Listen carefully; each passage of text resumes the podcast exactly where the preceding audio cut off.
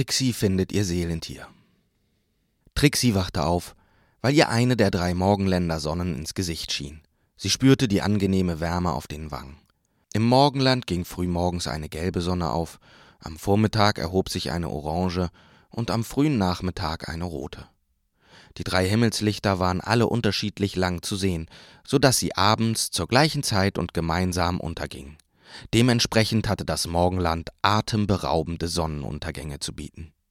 Von ihrem Bett aus schaute Trixie durch das Fenster auf die Baumkrone des Kirschbaumes, der schon seit Generationen im Garten der Familie Lichtert stand. Trixie beobachtete die weiße Blütenpracht noch eine Weile.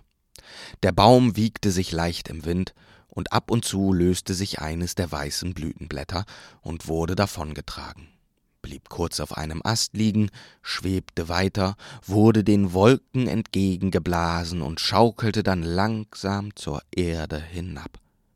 Wie ein Kind auf einer Schnitzeljagd, dachte Trixie, immer dem nächsten Hinweis folgend, dem Ziel entgegen, ohne zu wissen, wohin es geht.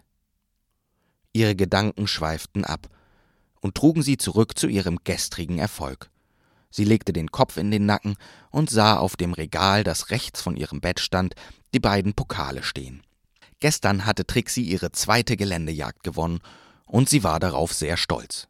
Mit Recht, denn alle Kinder im Morgenland liebten Geländejagden und fast alle gaben sich dabei richtig viel Mühe. Meist deutlich mehr als in der Schule. Trixie schaute wieder aus dem Fenster auf den Baum. Weil sie jeden Abend mit dem Blick auf den Baum einschlief, und jeden Morgen damit aufwachte, war der Wunsch in ihr herangereift, einmal in dem Baum selber zu schlafen. Erst nur, um mal die andere Seite kennenzulernen, um am Morgen durch das Fenster in ihr Zimmer zu schauen und auf ihr Bett. Inzwischen aber hatte sich der Gedanke vom Schlaf in den Bäumen zu einer fixen Idee entwickelt, und da sie hervorragend klettern konnte, hatte Trixie auch schon einige Astgabeln im Morgenland gefunden, auf denen es sich ihrer Meinung nach hervorragend schlafen ließe. Ihre Eltern allerdings teilten die Begeisterung für Trixis Wunsch keineswegs, und so blieb es bisher beim Träumen. Trixie schwang die Beine aus dem Bett. Bei dem Gedanken an ihre Eltern hatte sie nicht nur plötzlich Hunger bekommen, es war ihr auch eingefallen, dass heute ein Ausflug mit Mama und Papa zum Abendsee auf dem Programm stand, und darauf freute sie sich nicht weniger als auf die nächste Geländejagd. Der Abendsee war einer von vielen Seen im Morgenland. Da das Morgenland sich selber immer mal wieder veränderte und dann ein alter Berg von einem neuen See ersetzt wurde oder eine Straße einem Rodelhügel Platz machte, veränderte sich die Zahl von Seen im Morgenland immer mal wieder. Der Abendsee aber war besonders beliebt, weil er immer schon da war und man davon ausging, dass er auch bleiben würde. Man lief also keine Gefahr, mitten im schönsten Badespaß plötzlich auf dem Trockenen zu sitzen. Es gab natürlich auch noch den Morgensee, aber der war in der Morgenhöhle. Und man sah ihn ausschließlich zu dem Ritual, bei dem die Kinder im Morgenland zu Jugendlichen wurden. Trixie aber musste sich zunächst einmal in ihr Seelentier verwandeln. Auch damit rechnete sie aber nicht so bald. Nicht vor deinem nächsten Geburtstag, hatten Mama und Papa gesagt, als sie das letzte Mal gefragt hatte. Heute war dennoch ein besonderer Badetag, denn man konnte vom Abendsee aus immer die drei Sonnen untergehen sehen, und bis dahin durfte Trixie heute auch mit ihren Eltern dort bleiben. Auf der Fahrt zum See dachte Trixie über ihr Seelentier nach. Genauso wie viele ihrer Freundinnen wünschte sie sich nichts sehnlicher als ein Seelentier zu werden, das ganz besondere Kräfte besaß, wie eine Fee oder ein Einhorn. Ein Schmetterling wäre auch toll, dachte sie. Leider aber, das wusste Trixie so gut wie alle anderen, waren die Möglichkeiten sehr begrenzt. Es gab nur eine bestimmte Anzahl von Seelentieren, und welches davon sie werden würde, hing stark davon ab, welche Seelentiere ihre Eltern hatten. Herr und Frau Lichtert hatten ziemlich alte Seelentiere, die das Morgenland heutzutage schon nicht mehr vergab. Herr Lichtert war ein Säbelzahntiger. Wenn er sich in sein Seelentier verwandelte, konnte er zwar so schnell laufen wie ein Auto fährt, aber die langen Zähne waren recht gefährlich und störten mehr, als dass sie halfen. Frau Lichtert hatte es noch schwerer. Sie konnte sich eigentlich nie in ihr Seelentier verwandeln. Sie war Blauwal. Für Trixie bedeutete diese alte Mischung aber viele Möglichkeiten zwischen groß und klein, Land und Wasser, schnell und langsam. Nur fliegen würde sie wohl nicht können. Das machte sie zwar etwas traurig, aber sie war sich sicher, dass ihr Seelentier ihr bei den Geländejagden nur helfen konnte. Sobald die Familie am Abendsee angekommen war, flitzte Trixie los. Sie hatte bereits zwei ihrer Freundinnen am Wasser entdeckt und rannte nun so schnell sie konnte auf die beiden Mädchen zu. Die sahen sie kommen und winkten sie heran. Die drei begrüßten sich mit einer festen Umarmung und gingen dann langsam gemeinsam in Richtung Baumgrenze. Conny und Dila hatten nur auf ihre Freundin gewartet, denn sie wussten, dass Trixie gerne und meist auch lange schlief. Ohne ein Wort darüber wechseln zu müssen, gingen die drei jetzt zu ihrem Lieblingsplatz. Es handelte sich um eine kleine Lichtung auf einem Felsen, der auch der Sprungfelsen genannt wurde. Warum das so war, war offensichtlich. Es befanden sich am Abhang Einkerbungen und Auswölbungen. Darunter lag der Abendsee. Man konnte also ganz bequem auf den Einkerbungen wie auf einer Treppe zu den Auswölbungen gehen und von dort aus in den See springen. Von der Lichtung aus konnte man den Springern zuschauen, den ganzen Strand einsehen und man sah die Erwachsenen kommen, lange bevor sie stören konnten. Auf dem Weg nach oben unterhielten sich die drei natürlich über die gestrige Geländejagd. Bei den Einzeljagden gehörten Conny und Dila zu Trixis größten Konkurrentinnen, aber bei den Teamjagden bildeten die drei ein nahezu unschlagbares Team. War ganz schön riskant gestern dein Sprung, sagte Dila, während sie den steilen Anstieg hinaufkletterten und endlich den Schatten der Bäume erreichten. Klar, gab Trixie zu, aber wie hätte ich sonst an den Hinweis kommen sollen? Er hing halt da oben. Ja, warf Conny ein, aber er hing an einem anderen Baum. Hätte ich gewartet, bis Tolga oben angekommen wäre, hätte ich ihn nie als Erste gelesen, gab Trixie stur zurück. Und an Tolga vorbeiklettern ist noch gefährlicher. Ihre Freundinnen stimmten nickend zu.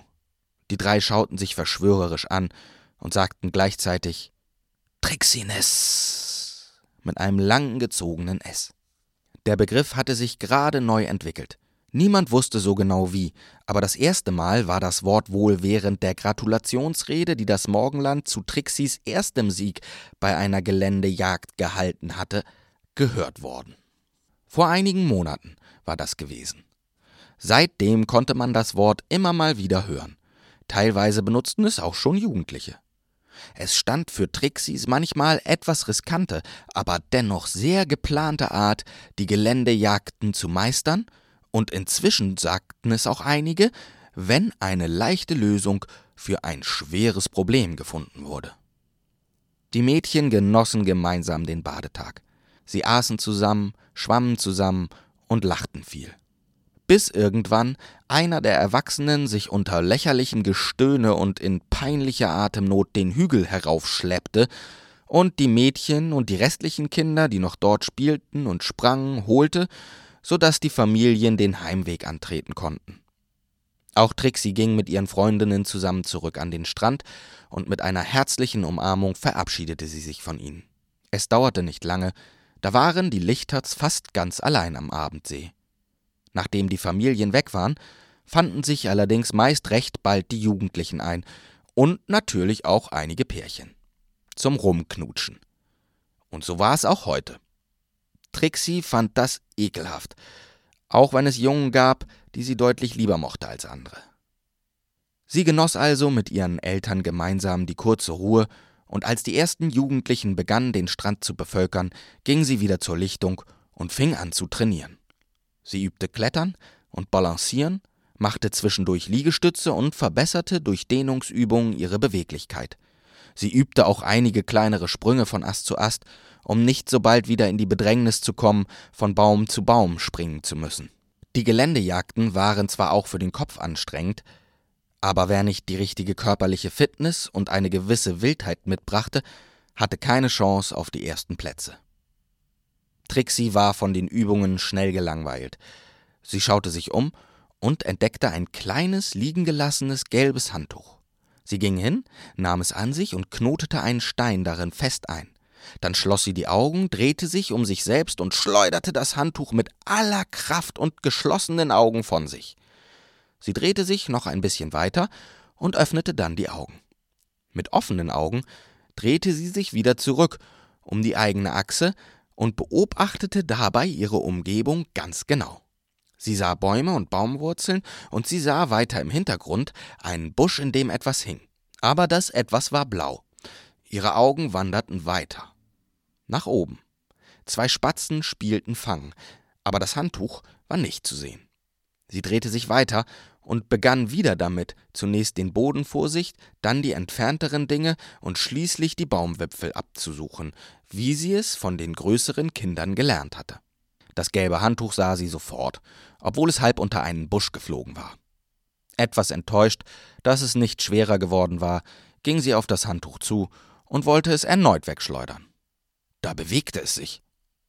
Wie ein Jäger auf der Pirsch kniete sich Trixie hin und wartete regungslos. Nach einer Weile bewegte sich das Handtuch wieder und dann immer stärker, bis es im Busch verschwand. So leise und so niedrig am Boden, wie sie konnte, pirschte sich Trixie an den Busch heran. Von vorne konnte sie nichts sehen. Sie begann also, um den Busch herumzuschleichen. Als sie sich links neben dem Busch, der am Fuß einer mächtigen Eiche wuchs, befand, da zischte das Handtuch aus dem Busch heraus den Baum hinauf. Trixie traute ihren Augen nicht, bis sie erkannte, dass es ein kleines, freches, braunes Eichhörnchen war, das ihr da das Spielzeug streitig machte. Das ließ sie sich aber nicht gefallen. Auch nicht, und vielleicht sogar erst recht nicht, von einem frechen Eichhörnchen. Sie nahm Anlauf sprang hoch und katapultierte sich gekonnt vom Stamm des Baumes an den untersten Ast. Aufgrund der Größe des Baumes hing dieser bereits fast drei Meter über der Erde. Trixie hing jetzt an dem Ast, nahm mit den Beinen Anschwung und mit einem perfekt ausgeführten Aufschwung erklomm sie den Ast, als sei es das einfachste von der Welt. Als sie auf dem Ast stand und in Richtung Stamm balancierte, merkte sie auch endlich, wie nah der Baum am Abgrund des Sprungfelsens stand. Die größeren Äste, die Richtung Abendsee zeigten, standen sicherlich drei Meter über die Kante hinaus. Das sind auf jeden Fall über zehn Meter nach unten bis zum Wasser, dachte Trixie, blieb aber ruhig.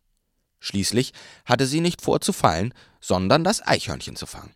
Also kletterte sie einfach weiter alle Vorsicht vergessend, die sie ihrer Mutter noch vor wenigen Stunden versprochen hatte. Und obwohl man sagen müsste, dass es pure Selbstüberschätzung war, dass Trixie sich zutraute, einen der besten Baumkletterer dieser Erde zu bezwingen, kam sie dem Eichhörnchen näher, das durch seine schwere Beute ziemlich behindert wurde. Trixie hechtete an den nächsthöheren Ast und schnitt dem Eichhörnchen damit den Weg in den Wald ab. Das Eichhörnchen zog sich auf einen dünnen Zweig zurück, sicherte das Handtuch mit seinen kleinen Krallen und beobachtete seine Verfolgerin. Die kraxelte gerade an einem weiteren Ast entlang und schaute dabei die ganze Zeit das Eichhörnchen an. Sie merkte deshalb nicht, dass der Ast, der über dem Wasser hing, nass und voller Moos war. Sie rutschte aus und ein kurzes, aber markerschütterndes Kreischen entfuhr ihr. Sie schaffte es, sich festzuhalten.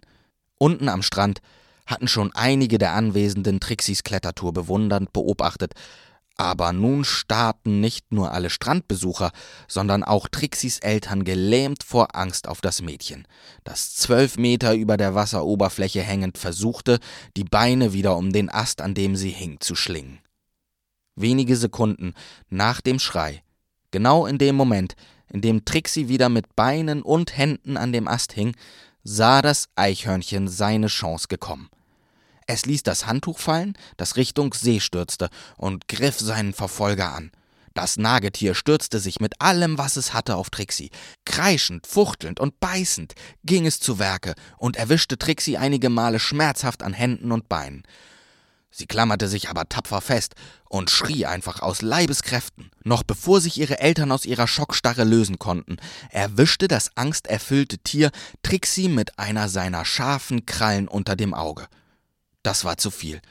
Trixie ließ den Baum los, um sich zu wehren, und merkte im gleichen Moment, wie sie anfing zu fallen.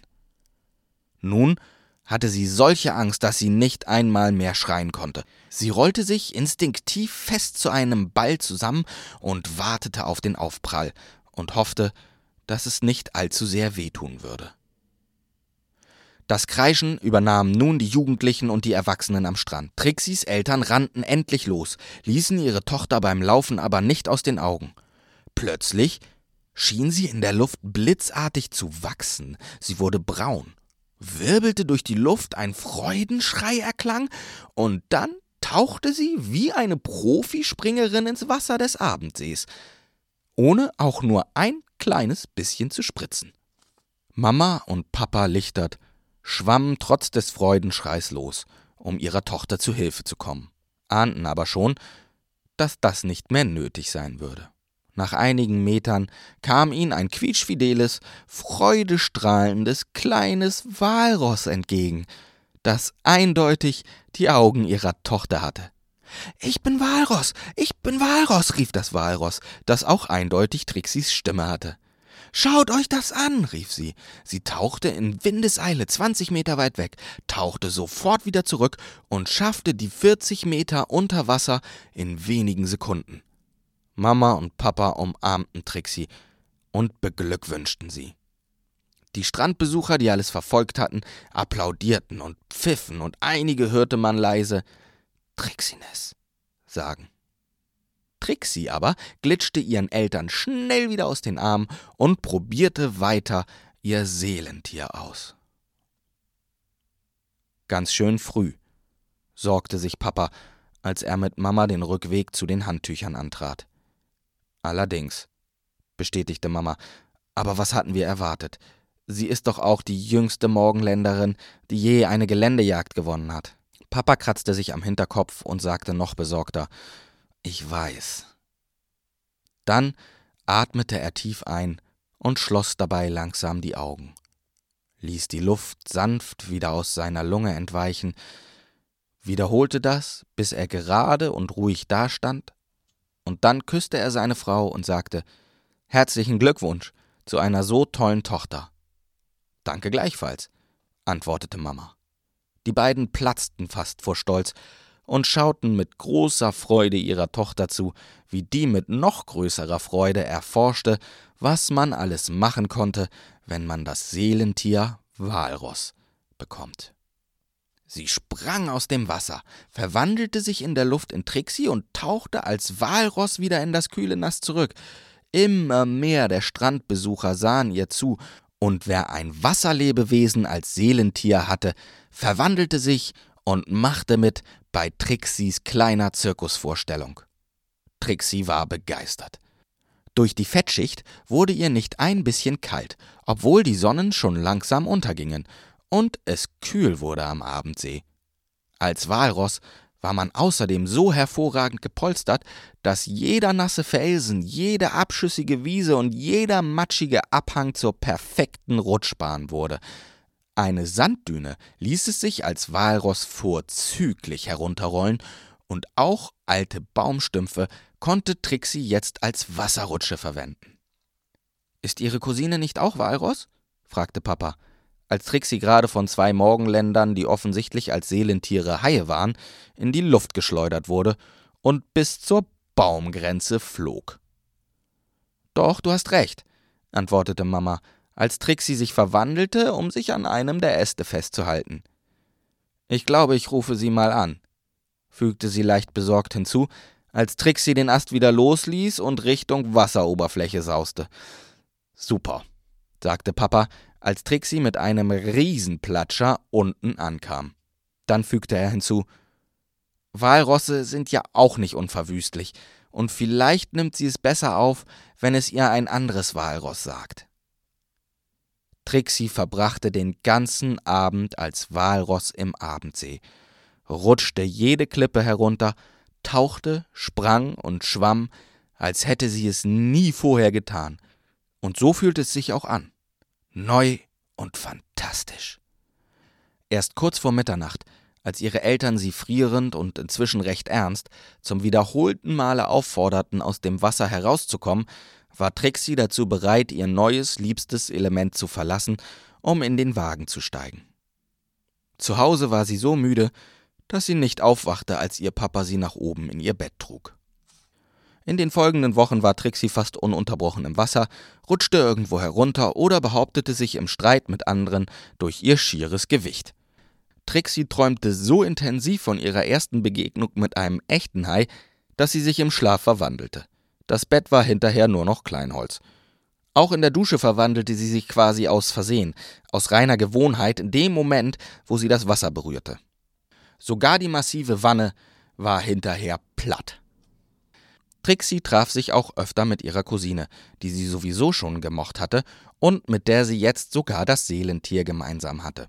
Trixie konnte von ihr viel lernen, darunter nicht nur, wie viel Walrösser tatsächlich aushalten und in welchen Situationen man sich besser nicht verwandelt, sondern auch, dass die Stoßzähne, die älteren Walrössern wachsen, sich hervorragend eigneten, um sich aufdringliche Jungs und anderes Pack vom Leibe zu halten. Trixis Goyoki Teil 1 Trixie wachte auf, weil ihr eine der drei Morgenländer Sonnen ins Gesicht schien. Sie spürte die angenehme Wärme auf den Wangen. Im Morgenland ging frühmorgens eine gelbe Sonne auf, am Vormittag erhob sich eine orange und am frühen Nachmittag eine rote.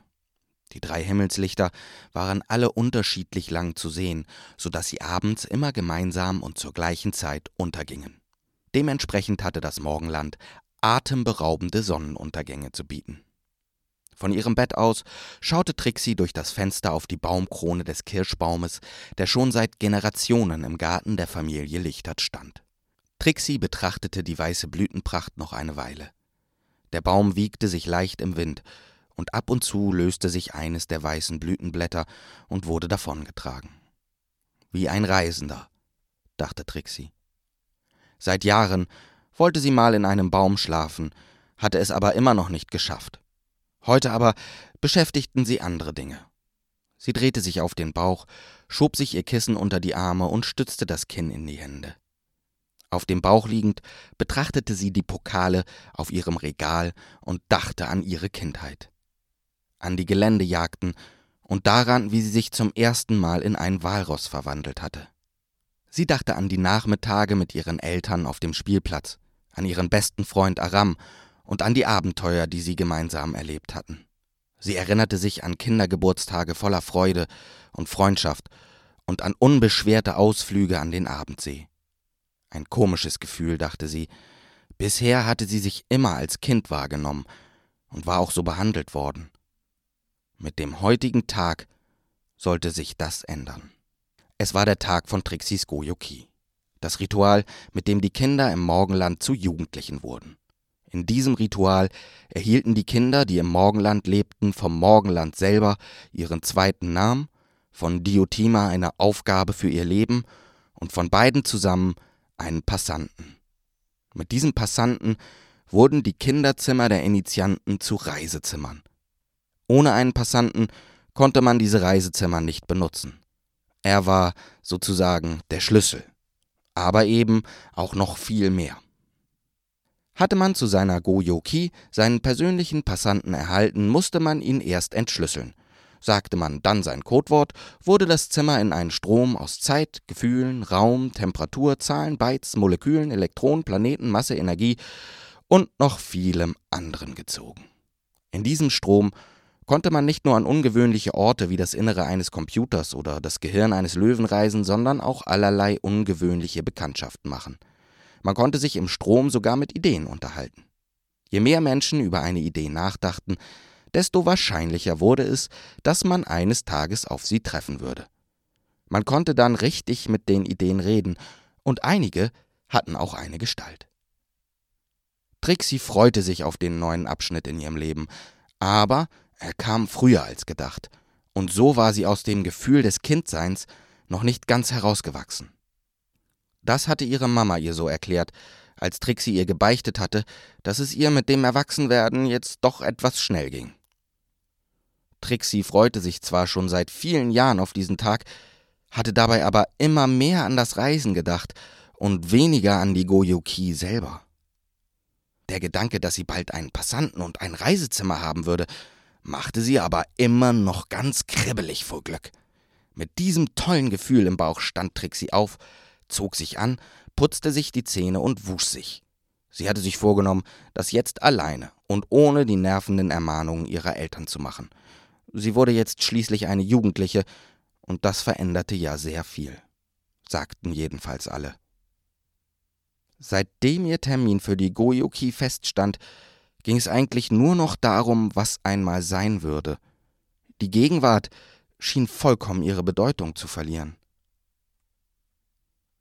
Trixie hüpfte die Treppe hinunter, nahm im Flur einen kurzen Anlauf und rutschte dann auf den Fliesen in die Küche. Dort saßen bereits ihre Eltern am Frühstückstisch. Guten Morgen, du großes Mädchen, begrüßten sie Trixie wie aus einem Mund.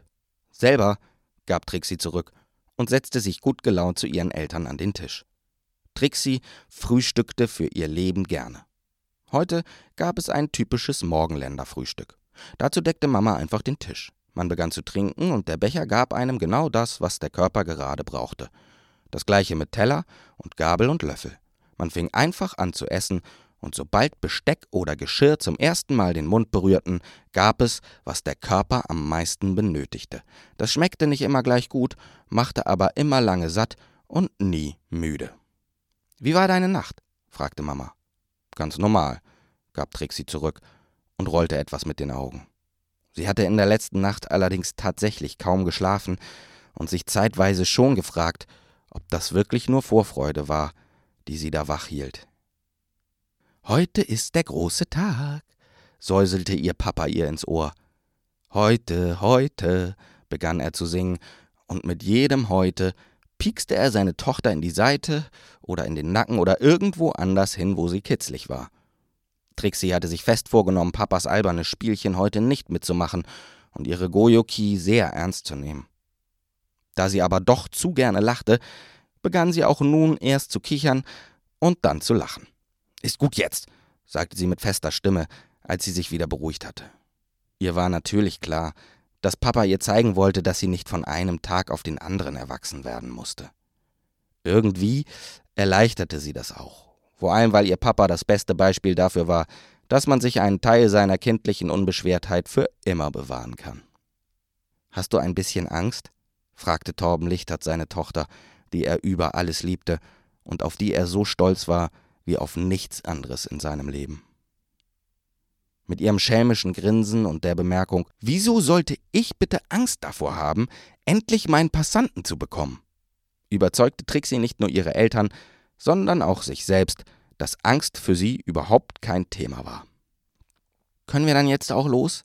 drängelte sie. Warten war nicht ihre größte Stärke.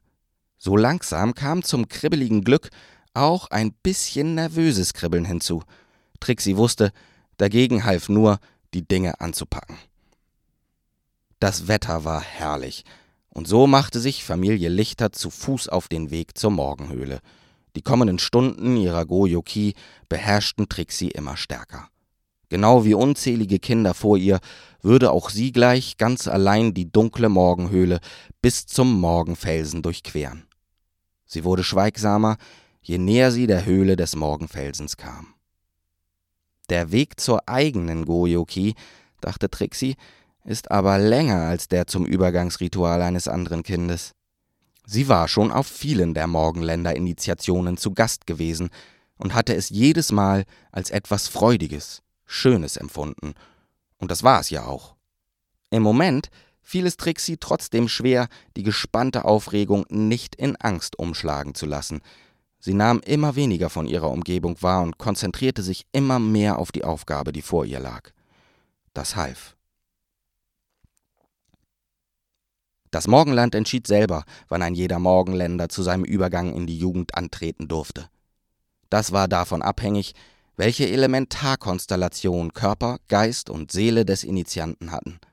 Und das wiederum war von den fünf Elementen abhängig. Die fünf Elemente des Morgenlandes waren Holz, Feuer, Erde, Metall und Wasser. Von ihnen wurde das Dasein alles Lebendigen im Morgenland beeinflusst. Jedes der Elemente hatte bestimmte Eigenschaften. Bei allen jugendlichen Morgenländern nahm dabei der Einfluss des Elementes Erde ab, das vor allem für die Verbundenheit mit der Natur und die Grundversorgung des Menschen mit Essen und mit Energie stand. Kinder lernen erst ihren Körper und auch ihren Geist und ihre Seele mit dem Nötigsten zu versorgen, Essen in Energie zu wandeln. Danach beginnt das Element Feuer stärker in den Kindern zu lodern und sie werden vom Morgenland zu ihrer Goyo-Ki gerufen.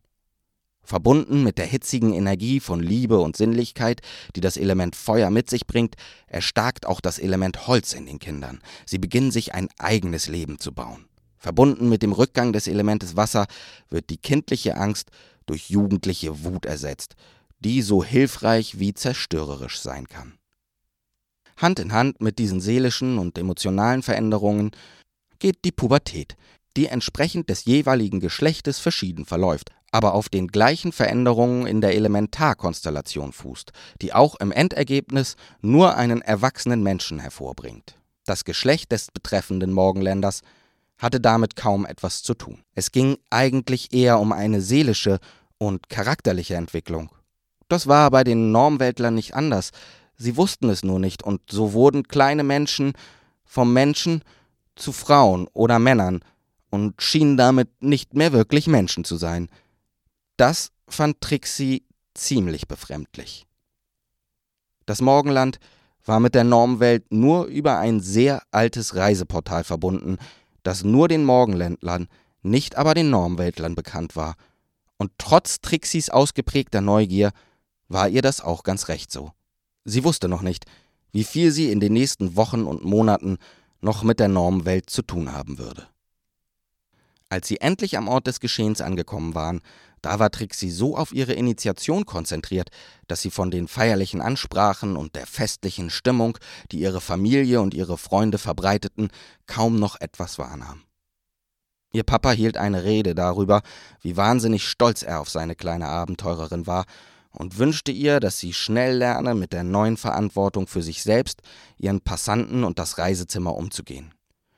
Dann sprach er darüber, was für ein tolles Kind Trixie immer gewesen war, und als er seine Erinnerungen an Trixies erste Schritte, erste Worte und erste Freunde mit den Anwesenden teilte, da begann er zu weinen. Trixies Mama weinte da schon lange. Trixie allerdings war nicht besonders gerührt. Im Gegenteil, es war ihr ein bisschen peinlich, so rührselige Eltern zu haben, und insgeheim hoffte sie auch, dass ihr Papa bald aufhören würde zu reden, damit sie endlich starten konnte.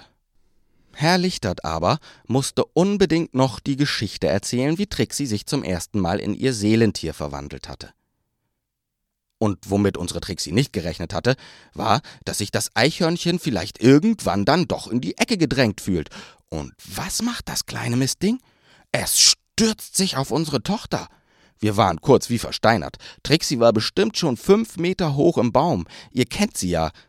Ein Raunen ging durch die Anwesenden. Trixis Freunde, die sich allesamt hier versammelt hatten, flüsterten leise und im Chor, mehr für sich selbst als für die anderen, Trixines und zogen das S lang, wie wenn man jemanden auffordert, leise zu sein. Das war Trixis Idee gewesen, weil das der Parole der Freundesgruppe etwas Geheimnisvolles verlieh. Trixines allerdings hatte sie sich nicht selbst ausgedacht. Das hatte sich irgendwie entwickelt. Niemand wusste mehr so genau wie, aber wahrscheinlich war es das Morgenland selbst gewesen, das sich diese Bezeichnung für Trixis Art, die Dinge zu betrachten und einfache Lösungen für schwere Probleme zu finden, ausgedacht hatte. Trixis Papa lächelte über die tolle Unterstützung von Trixis Freunden und fuhr fort. Naja, jedenfalls ist sie gefallen. Gott sei Dank hing der Ast, auf dem sie das Eichhörnchen getrieben hatte, bestimmt drei Meter weit über das Ufer des Abendsees hinaus. Sie ist also aus zehn, vielleicht sogar zwölf Metern in Richtung Wasseroberfläche unterwegs und kreischt und zappelt wie eine Wilde, und wir stehen wie versteinert am Strand und starren sie einfach nur an. Plötzlich wird sie in der Luft ganz braun und das wilde Kreischen verwandelt sich, noch während sie geflogen ist, Papa lachte, in ein lautes Freudengeschrei, und obwohl sie noch nicht so gut schwimmen konnte, tauchte sie ins Wasser wie eine Profispringerin. Dann haben natürlich Mama und ich angefangen zu kreischen, aber noch bevor wir es ins Wasser geschafft hatten, sprang uns ein quietschfideles kleines Walross entgegen. Wir haben sie erst spät in der Nacht aus dem Wasser bekommen, und in den folgenden Wochen hat sie sich manchmal sogar unter der Dusche in ein Walross verwandelt. Von Trixis Freunden kam wieder ein geflüstertes Trixines.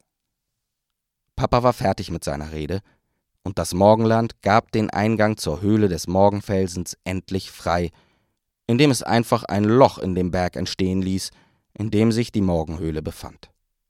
Das Morgenland konnte sich selbst verändern, und das tat es auch gerne. Es hatte sich schließlich auch selbst geschaffen. Es achtete, wenn ihm mal wieder danach war, ein neues Meer oder einen neuen Urwald entstehen zu lassen, jedoch penibel genau auf das Wohlergehen seiner Bewohner. Das Morgenland erlaubte sich außerdem von Zeit zu Zeit kleine Scherze mit ihnen, es war aber nie wirklich gemein oder wollte jemandem schaden. Es knipste zum Beispiel manchmal für eine Sekunde alle Lichter, die Sonne, den Mond und alle Sterne aus, so dass man die eigene Hand nicht mehr vor Augen sah. Das Morgenland war einfach schon immer da, und deshalb war ihm irgendwann langweilig geworden. Und dann hatte es mit diesen Scherzen angefangen und später dann auch mit den Geländejagden, die die Kinder auf das Reisen in ihren Reisezimmern vorbereiten sollten. Seitdem ging es ihm besser. Trixie stand auf, und unter dem aufmunternden Beifall der Menschen, die ihr am wichtigsten waren, betrat sie die Höhle, ohne zurückzuschauen. Erst als sie schon zehn Meter in der Höhle war, schaute sie über die Schulter. Der Eingang war schon nicht mehr zu sehen. Ein kleiner Schimmer Licht drang noch bis zu ihr durch. Vor ihr aber lag alles in schwarzer Dunkelheit. Trixie tastete sich voran. Immer eine Hand an der Höhlenwand, die sie, geringelt wie ein Schneckenhaus, immer tiefer in das Innere des Berges in Richtung Morgenfelsen leitete. Die andere Hand hielt sie mit der Handinnenfläche nach vorne vor sich, wie ihre Mama es ihr empfohlen hatte. Sie ging weiter und weiter, und nach einigen Minuten blieb sie stehen. Sie hatte das Gefühl, einen Luftzug gespürt zu haben. Sie merkte, dass sie versucht hatte, sehr leise zu sein, dachte darüber nach, ob das wirklich nötig wäre, und entschied im gleichen Moment, das nicht. Ein lautes Hallo erfüllte die Dunkelheit, und ein beeindruckendes Echo schallte Trixie als Antwort entgegen. Ihr wurde klar, dass sie sich inzwischen nicht mehr in einem kleinen Schneckengang, sondern in einer riesigen Halle befinden musste. Sie grinste, pustete sich eine ihrer roten Locken aus dem Gesicht, hielt die Hände wie ein Trichter vor den Mund und rief so laut sie konnte Hallo Morgenland. Außer dem Echo rührte sich nichts. Trixie wurde wie immer schnell mutiger, nahm die Hand von der Wand und ging in die Richtung, in der sie die Mitte der Höhle vermutete. Nach ungefähr zehn Metern erfasste sie ein kalter Luftzug von hinten. Sie kreischte und kauerte sich zusammen. Das Echo kreischte zurück, sonst nichts. Trixines, sagte sie leiser zu sich selbst, und dann baute sie sich auf und rief wieder aus voller Kehle, diesmal wie als Herausforderung für das Echo sie zu übertreffen. Trixines! Wieder passierte nichts. So langsam wurde Trixie etwas sauer, und angestachelt von ihrer Wut ging sie mutig einige Schritte geradeaus, bis sie, pitsch, mit dem linken Fuß in etwas Nassem stand. Instinktiv verwandelte sie sich in das Walross. Vor allem in der Nähe von Wasser verwandelte sich Trixie gerne in das Walross. Es konnte aber auch in anderen Situationen von Nutzen sein. Inzwischen war nämlich auch ihre Walrossform gewachsen und hatte Stoßzähne bekommen, die sich hervorragend eigneten, um sich gegen aufdringliche Jungs und ähnliches Lumpenpack zu verteidigen. Außerdem war Trixie als Walross nicht nur extrem stark, sondern hatte auch eine dicke Fettschicht. Das polsterte nicht nur, wenn man fiel, sondern schützte auch gegen Wärme und Kälte. Jetzt aber verwandelte sich Trixie schnell zurück, denn als Walross war sie an Land viel zu langsam. Sie trat einen Schritt zurück, stand nun vor der Wasserlinie und war etwas ratlos, wie es weitergehen sollte. Sie fummelte ein Haargummi, das sie heimlich mitgenommen hatte, aus der Tasche und bändigte damit ihre rote Lockenpracht. Dann verschränkte sie die Arme vor der Brust, schaute genervt in die Dunkelheit der Höhle und fragte sich selbst: Und nu? Da meinte sie direkt vor sich einen winzigen Punkt aus orangem Licht wahrzunehmen. Sie kniff die Augen zusammen und versuchte das kleine Pünktchen zu greifen, griff aber ins Leere. Das Pünktchen wurde ein wenig größer, und Trixie merkte, dass es nicht winzig klein und direkt vor ihr war, sondern recht groß, aber weit entfernt. Dann begann die Wasseroberfläche unter dem orangen Leuchten grün zu schimmern, und während der Lichtpunkt immer größer wurde, wurde immer mehr der Höhle von ihm erleuchtet. Trixie war überwältigt von ihrer Größe. Sie schaute nach oben und drehte sich einmal im Kreis. Die Höhle war so riesig, dass der Berg, in der sie war, eigentlich fast nur aus Höhle bestehen konnte, dachte Trixie. Sie drehte sich immer weiter und inzwischen war die Höhle hell erleuchtet.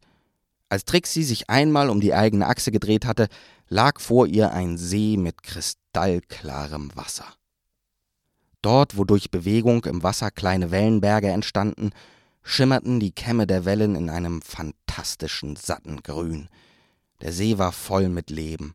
Pflanzen, Steine, ein Sandboden und Korallenriffe boten den Tieren, die sich im See tummelten, eine bunte Lebenswelt. Trixie sah Fische in den verrücktesten Farben, blaue Seesterne und Seeschnecken mit Häusern, die in wechselnden Farben leuchteten wie eine Stadt in der Normwelt bei Nacht. Trixie konnte dem unbändigen Drang, sich in ein Walross zu verwandeln, kaum noch widerstehen. Sie wollte so gerne in diesem See schwimmen, dass sie fast vergessen hätte, weshalb sie eigentlich hier war. Der orange Punkt erinnerte sie daran, indem er mit rasender Geschwindigkeit auf sie zukam. Trixie erkannte, dass es sich um eine Blase handelte, die auf dem Wasser zu ihr herüberglitt. Je näher das etwas kam, desto besser konnte Trixie seine Form erkennen. Es sah aus wie ein Ei und es schimmerte orange. Außerdem konnte Trixie inzwischen erkennen, dass sich in diesem orangen Ei noch etwas Grünes befand. Und wenn Trixie sich nicht sehr täuschte, dann bewegte sich das grüne Etwas in der orangen Blase. Das ganze Gebilde kam jedenfalls extrem schnell näher und dachte offensichtlich nicht daran, langsamer zu werden. Trixie bekam es mit der Angst zu tun. Vor ihrem inneren Auge entstand ein Bild von ihr selbst, wie sie von einer blitzschnellen orangen Blase plattgewalzt wird. Trixie hatte keine Zeit mehr zu überlegen, wollte einfach nicht weichen, den Test bestehen, sich beweisen. Also blieb sie trotzig stehen, widerstand dem Drang, sich in ein Walross zu verwandeln und machte sich bereit, doch noch in letzter Sekunde wegzuspringen. Da änderte sich das Bild in Trixis Kopf schlagartig. Nun zeigte es eine heldenhafte Trixie, die in letzter Sekunde der heranrauschenden Bedrohung mit einem beherzten Sprung entkommt. Wie als Reaktion auf Trixis veränderten Gemütszustand bremste das ganze Ding abrupt ab und blieb fünf Meter vom Ufer entfernt im See liegen. Endlich wurde Trixie klar, dass sie gerade den Morgenfelsen anstarrte. Das grüne Etwas darin war jetzt deutlich zu erkennen. Es ging auf Trixie zu. Eine unfassbar schöne junge Frau löste ihre Gestalt aus dem Ei. Sie nahm das orange Schimmern mit sich, und dadurch wurde das Ei endgültig als der Morgenfelsen erkennbar. Dunkelgrau und durchzogen mit weißen Adern lag er majestätisch auf dem See und strahlte unendliche Ruhe aus. Allerdings eine lebendige Ruhe. Wie das Leben selber, das gerade mal eine Pause macht. Die Silhouette der Frau stand jetzt in voller Gestalt an der Kante des Morgenfelsens, war aber mit dem großen grauen Stein immer noch durch ein dünnes graues Band verbunden. Es ging von dem Felsen aus, teilte sich auf dem Weg und mündete in den Hacken der Frau. Jetzt da sie sich nicht mehr im Inneren des Felsens befand, strahlte sie auch nicht mehr in leuchtendem Grün. Als das orange Schimmern des Morgenfelsens auf sie übergegangen war, da hatte sie eine fast normale Hautfarbe angenommen, aber eben nur fast. Ihre Haut schien immer noch mit einem grauen Schleier überdeckt, wie aus einer Art flüssigem Gestein. Majestätisch machte sie einen letzten Schritt auf Trixie zu und holte bedeutsam Luft. Noch bevor sie jedoch anfangen konnte zu sprechen, sagte Trixie schnell: Hallo Diotima! Diotimas Gesicht wurde fast ausdrucksleer. Nur ihre Augen verengten sich leicht und ihr Blick bohrte sich tief in Trixis Augen. Trixie hatte das Gefühl, Diotima sehe in ihr tiefstes Inneres, und sie befürchtete, dass es dort vielleicht doch noch etwas Angst und Zweifel zu entdecken gab. Ohne jegliche Vorwarnung und wie aus heiterem Himmel machte Diotima plötzlich Buh! Trixie erschrak sich dermaßen, dass sie rückwärts stolperte und mit dem Hintern auf dem Höhlenboden landete. Diotima lachte ein glockenklares Lachen, das so lange anhielt, dass erst das Echo und dann Trixie mitlachen mussten. Immer noch lachend rappelte sich Trixie auf. Sie wollte gerade auf Diotima zugehen, da sagte die Stopp! Und ihre Stimme verlor dabei das warme Mütterliche, das Trixie so gefiel, und wurde stattdessen herrisch und kompromisslos. Das Mütterliche kam aber sofort zurück, als Diotima erneut begann zu sprechen. Ganz schön Schiss gehabt gerade, was? frotzelte sie. Du hast mich halt erschreckt, antwortete Trixie trotzig. Sie fand es etwas gemein, dass die ihr überlegene Erwachsene sich jetzt auch noch über sie lustig machte. Das meine ich natürlich nicht, stellte die Schönheit richtig.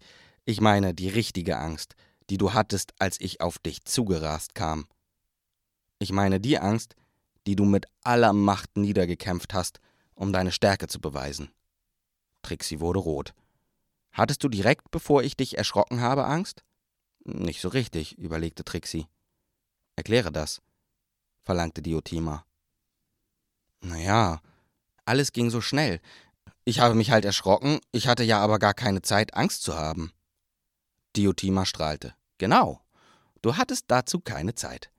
Hattest du auf dem Weg hierher Angst? fragte sie weiter. Trixie behagte das Gespräch nicht besonders. Sie fühlte sich bei der hübschen jungen Frau trotzdem sehr gut aufgehoben und verstanden. Sie strahlte Geborgenheit aus. Ein bisschen Angst hatte ich schon, gab Trixie deshalb zu. Warum? fragte Diotima. Trixie überlegte. Weil ich vor der Goyoki Angst hatte. Wovor genau? bohrte Diotima weiter, die natürlich sah, dass Trixie das Thema unangenehm war. Es nicht zu schaffen, murmelte Trixie und schaute dabei auf ihre Fußspitzen. Wie bitte? hakte Diotima nach. Es nicht zu schaffen, blaffte Trixie. Genau, sagte Diotima. Du hast an etwas gedacht und hast dir vorgestellt, wie es schief geht. Und da hast du Angst bekommen, oder? Ja, schon, antwortete Trixie. Stell dir einfach vor, es geht gut, sagte Diotima. Das geht aber nicht immer, sagte Trixie. Genauso wie vorhin, als ich auf dich zugedonnert bin. Oder? Genau, stimmte Trixie zu. Und gebremst habe ich, als du nicht mehr daran gedacht hast, plattgewalzt zu werden, oder? Trixie nickte. Diotima erklärte. Dann weißt du jetzt, wie Angst funktioniert. Sie entsteht nur dadurch, dass du dir in der Zukunft etwas Schlimmes vorstellst. Als du dir dein Bein gebrochen hattest, da hattest du Schmerzen, aber keine Angst. Doch klar hatte ich Angst, unterbrach Trixie. Sie mochte es überhaupt nicht, wenn Erwachsene ihr erzählen wollten, wie sie sich fühlte oder wie sie sich zu fühlen hatte. Ja, aber nicht davor, dir ein Bein zu brechen, gab Diotima zurück. Davor, dass du dein Lieblingssport nicht mehr machen kannst, vor einer Operation, davor, dass du die Klassenreise verpasst. Das waren alles Dinge, die in der Zukunft lagen und die du dir nur vorgestellt hast. Und wenn die Angst aber dann doch nicht weggeht? fragte Trixie. Wie eben? Dann beschützt sie dich vielleicht davor, von einer orangen Blase plattgewalzt zu werden, lachte Diotima. Angst wird immer dazu gehören. Du brauchst sie, um zu überleben. Sie beschützt dich. Sie darf aber nicht zu dem schlimmen Ereignis selbst werden. Wenn du dich vor der Angst selber fürchtest, dann fängst du an, gegen sie zu kämpfen, stellst dir immer nur neue, immer nur schlimmere Sachen vor, und so wird die Angst immer nur größer. Warum ist das so wichtig? wollte Trixie wissen und ging ein paar Schritte auf den Morgenfelsen zu. Weil es immer mehr um deine Zukunft gehen wird. Und das macht vielen Menschen Angst. Du sollst einen Beruf auswählen, du sollst reisen und du veränderst dich ja auch selber. Als ob du mich kennen würdest, gab Trixie zurück. Ich verändere mich überhaupt nicht. Ich bleibe die gleiche. Trixines. Trixines, sagte Diotima lächelnd, alles verändert sich. Auch du und deine Welt mit dir. Nein, beharrte Trixie auf ihrer Meinung. Aha, zweifelte Diotima wiederum, setzte sich auf den Felsen und ließ die Beine im See baumeln. Trixie verstand die Geste richtig und machte sich auf den Weg zu ihr. Und diesmal wurde sie nicht von ihr gestoppt. Das Wasser fühlte sich herrlich an. Es hatte genau die richtige Temperatur und es roch ein klein wenig wie am Meer. Trixie erklomm den Morgenfelsen und setzte sich neben Diotima. Kurz saßen die beiden schweigend nebeneinander. Dann sagte Diotima, ich weiß, dass es manchmal schwierig ist, sich zu verändern. Aber Trixie, du bist mittendrin. Du wirst jetzt reisen, und wenn ich dich so anschaue, dann sehe ich, dass sich nicht nur dein Leben verändert, sondern auch dein Körper. Du bekommst Brüste, Mädchen. Das wird dir wohl aufgefallen sein. Trixie schwieg. Tut weh? hakte Diotima nach. Statt einer Antwort kullerte Trixie eine Träne aus den Augen. Diotima legte den Arm um sie und küsste sie auf die Schläfe. Einen Moment lang saßen sie so. Trixie war es, die das Schweigen brach, indem sie fragte: Du bist doch auch bei den Jungs die Leiterin des Rituals, oder? Ja, bestätigte Diotima. Ist das nicht gemein? fragte Trixie. Ich meine, weil du ja über Jungs überhaupt nicht so viel weißt wie über Mädchen und weil du ja auch selber gar kein Junge bist. Diotima lächelte, während sie antwortete. Weißt du, Trixie, das hab ich auch schon gedacht. Und ich habe mich dazu auch mit dem Morgenland beraten. Aber das ist ja weder Mädchen noch Junge und hatte deshalb dazu auch überhaupt keine Meinung. Und hier bei der Goyoki geht's ja um den Elementarzustand. Ich kann dir auf jeden Fall so viel sagen. Es war noch nie ein Junge enttäuscht, mich hier zu sehen. Und für die meisten war es ein tolles Erlebnis. Jeder bekommt von mir seine Aufgabe. Jeder bekommt vom Felsen seinen Passanten. Jeder bekommt vom Morgenland seinen zweiten Namen. Außerdem ist jeder einzelne Morgenländer, der hier zum Jugendlichen wurde, anders gewesen. Es gab laute Mädchen und stille Jungs, große Jungs und kleine Mädchen, einige hatten viel Angst, andere wenig. Einige Jungs hatten die gleichen Fragen wie die meisten Mädchen, und viele Mädchen, mit denen ich spreche, fragen mich nach Jungs, so wie du. Hab ich überhaupt nicht, beschwerte sich Trixie. Sie hatte das Gefühl, die Worte würden ihr im Mund umgedreht. Bei Diotima hörte sich das irgendwie so an, als ob sie sich jetzt für Jungs interessiere, als ob sie die irgendwie toll fände oder so. Das hatte sie aber nicht sagen wollen. Sie versuchte das Diotima zu erklären, aber anstatt sich zu entschuldigen, wurde Diotimas Lächeln immer breiter, und als Trixie schließlich mit den Worten endete, Jungs sind nicht so besonders, wie die immer denken. Da erklang wieder das klare Lachen der Schönheit. Diesmal war Trixie aber überhaupt nicht zum Mitlachen zumute. Sie stand auf und wollte sich den Morgenfelsen genauer anschauen. Doch wieder wurde ihr durch das herrische Stopp Einhalt geboten. Ab ans Ufer, befahl Diotima. Normalerweise dürfen die Initianten hier überhaupt nicht hoch. Erstaunt und stolz schaute Trixie zu Diotima hinauf. Dann lächelte Trixie breit und sagte: Tja, ich bin halt was Besonderes. Und hüpfte vom Felsen ins Wasser. Trixie gab sich große Mühe und schaffte es tatsächlich so doll zu platschen, dass das Wasser bis zu Diotima spritzte. Die kann ruhig mal etwas von ihrem hohen Ross runterkommen, dachte Trixie. Sie mochte Diotima, fand sie aber ein kleines bisschen eingebildet. Nun standen sich die beiden wieder gegenüber. Trixie unten am Ufer des Sees und Diotima oben auf dem Felsen. Im Rücken den mächtigen Morgenfelsen. Diotima konzentrierte sich offensichtlich, Sie schien durch das Morgenland hindurch in eine Welt zu blicken, die außer ihr niemand sehen konnte, und sprach in einer engelsgleichen und dennoch kraftvollen Stimme, die die gesamte Höhle erfüllte. Während sie sprach, senkte sie den Kopf und fokussierte ihren Blick ganz auf Trixie.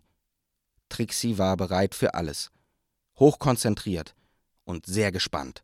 Sie sog jedes Wort auf, wie ein Verdurstender das Wasser. Diotima sprach.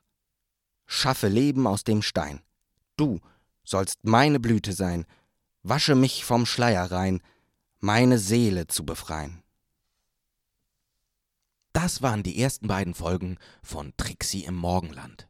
Wenn ihr wissen wollt, wie und wann es mit Trixie weitergeht oder ihr mehr Infos haben wollt, dann geht einfach auf trixines.de. T-R-I-X-I-N-E-S-S.de. Dort findet ihr auch alle Folgen in kompletter Länge.